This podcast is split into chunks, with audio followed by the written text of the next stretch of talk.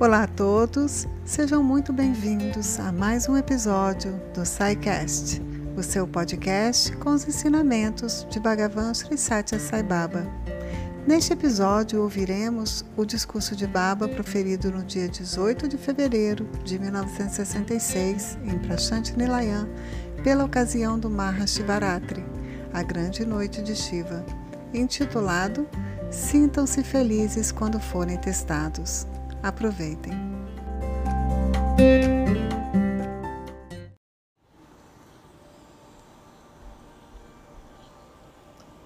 Sintam-se felizes quando forem testados. Bharat, Índia, significa a terra onde há fidelidade a Deus, Bhagavan.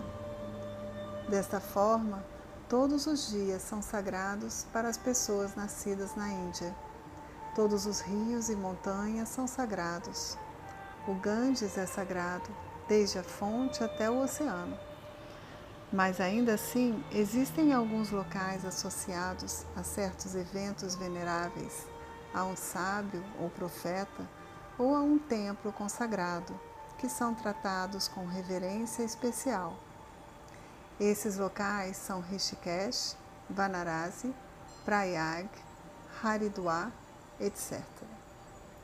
Da mesma forma, dentre os dias do ano, alguns são considerados mais sagrados, quando os devotos enviam esforços especiais para se aproximarem de Deus por meio de rituais devocionais ou da repetição fervorosa dos nomes ou das fórmulas sagradas, ou ainda através da meditação.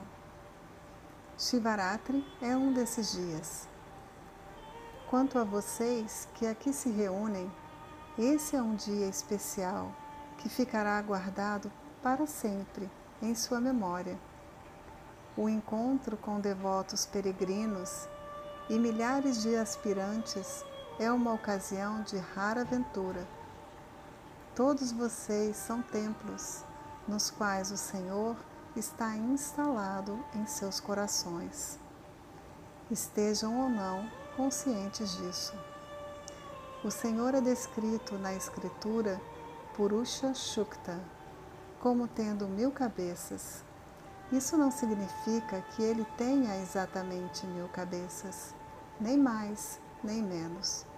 Isso quer dizer que as milhares de cabeças que se encontram à minha frente neste momento tem apenas um coração, que confere vida e energia a todos, e que esse coração é o Senhor. Ninguém está separado do seu vizinho, todos estão ligados pelo sangue da vida, que flui por incontáveis corpos.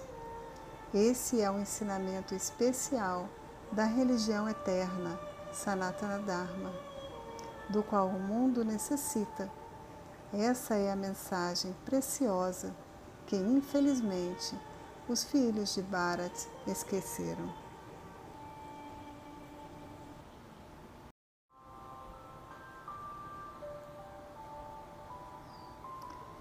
O corpo foi dado para um propósito sublime.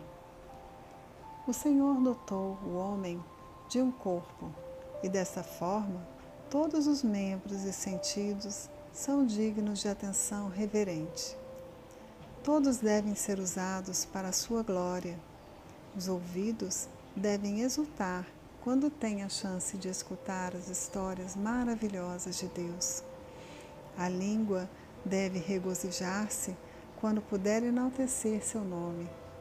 Caso contrário, a língua do homem é tão inútil quanto as línguas dos sapos que coacham dia e noite sentados à beira do lago pantanoso.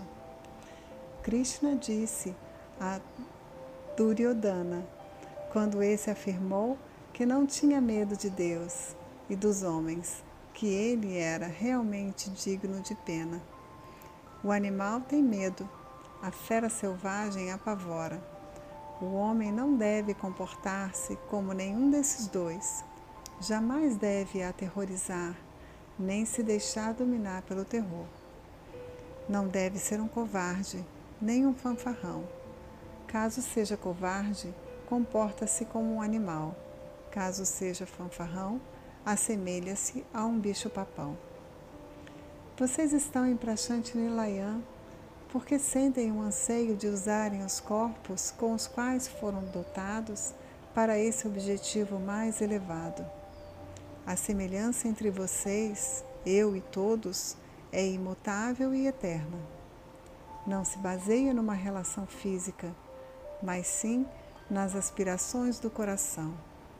Isso é a ligação com a morada da paz suprema. O corpo humano lhes foi dado para um propósito elevado, tomar consciência de Deus em seu interior. Se tivesse um carro totalmente equipado e em boas condições de uso, vocês o deixariam na garagem?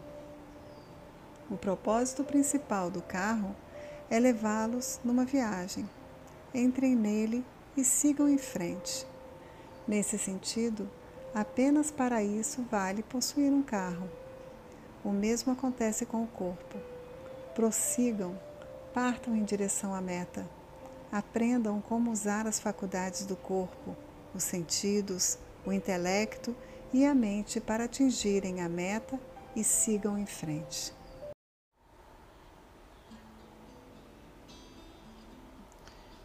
A tragédia atual do nosso país. Brihaspati o preceptor dos deuses, certo dia foi questionado por seu filho se não haveria outros meios de libertar-se da dor recorrente dos nascimentos e mortes. O mestre respondeu que sim. No entanto, precisava merecer e praticar para conquistá-la por si próprio. Muitos começam com uma falta de fé debilitante. Terei ou conseguirei sucesso? Quanto tempo deverei despender nessa tarefa? No entanto, caso sejam praticados verdade, retidão e amor, trarão a força necessária para conquistar a paz que advém da libertação. Em seguida, o filho perguntou o que precisaria fazer. O pai disse-lhe que apenas a renúncia completa a todos os apegos mundanos poderia conferir-lhe a liberdade. Estava feliz por ter um filho que buscava esses valores mais elevados da vida. Brihaspati era muito diferente dos pais de hoje em dia, que chamam seus filhos para jogar cartas e desperdiçam horas preciosas em jogos fúteis.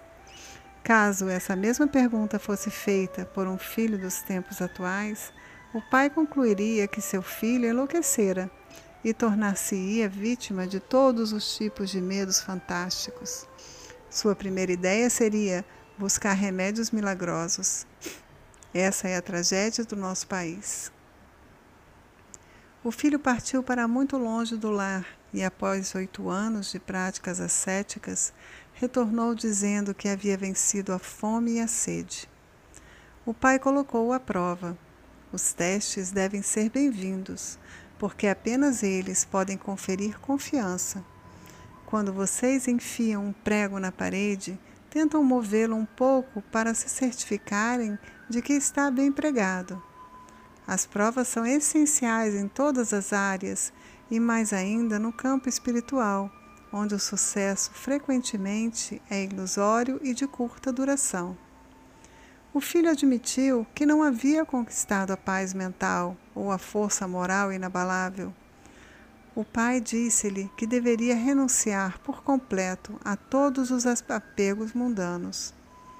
O filho partiu novamente para a floresta e lá ficou por um, um ano inteiro, sem se preocupar se havia sombra ou sol, se estava calor ou frio.